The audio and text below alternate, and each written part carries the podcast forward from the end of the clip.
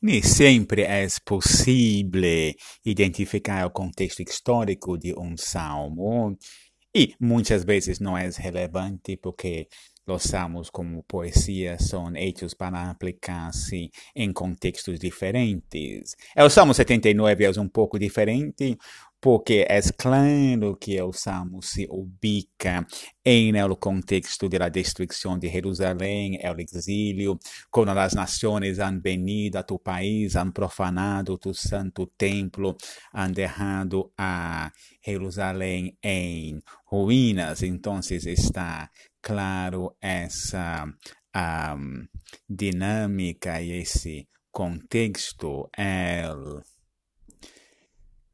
a ação para os salmistas é complexa, porque a terra é prometida, é a terra de Deus, mas ha sido contaminado.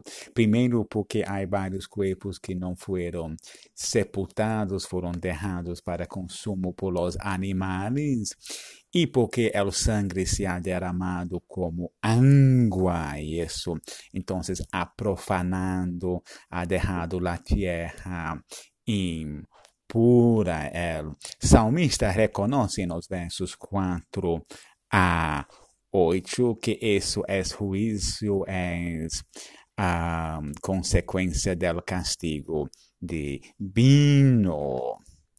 Aunque o salmista se arrepiente e há arrependimento do povo, é interessante que o apelo principal do salmista não é a la justicia ahora de Israel o a su arrepentimiento, sino al honor de Dios, a la gloria de su nombre.